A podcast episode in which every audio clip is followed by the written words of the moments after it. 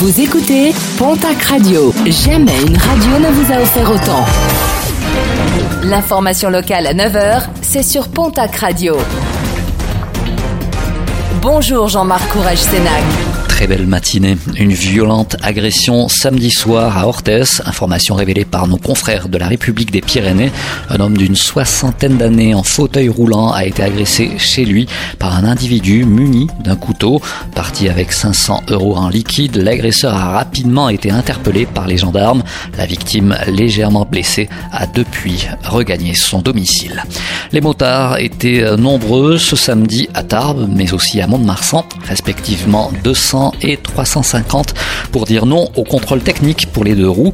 Un contrôle périodique inutile selon la Fédération française des motards en colère qui rappelle que les accidents de moto causés par des défauts techniques sont inférieurs à 1% et d'en appeler plutôt à un contrôle technique des routes dont l'état déplorable de certaines mettent directement en danger la sécurité des motards.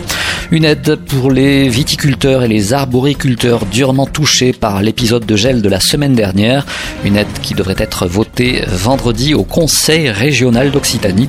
Plusieurs rencontres sont programmées ce week-end afin d'évaluer le montant nécessaire de cette aide.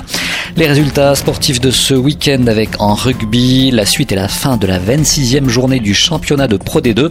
Après la défaite jeudi de Biarritz à Perpignan 29 à 27, Mont-de-Marsan ramène une victoire de Rouen 22 à 27. En national, à noter la victoire de Dax à Chambéry 15 à 32. Défaite du Stadeau Tarbes Pyrénées Rugby à Narbonne 24 à 6 en basket Jeep Elite.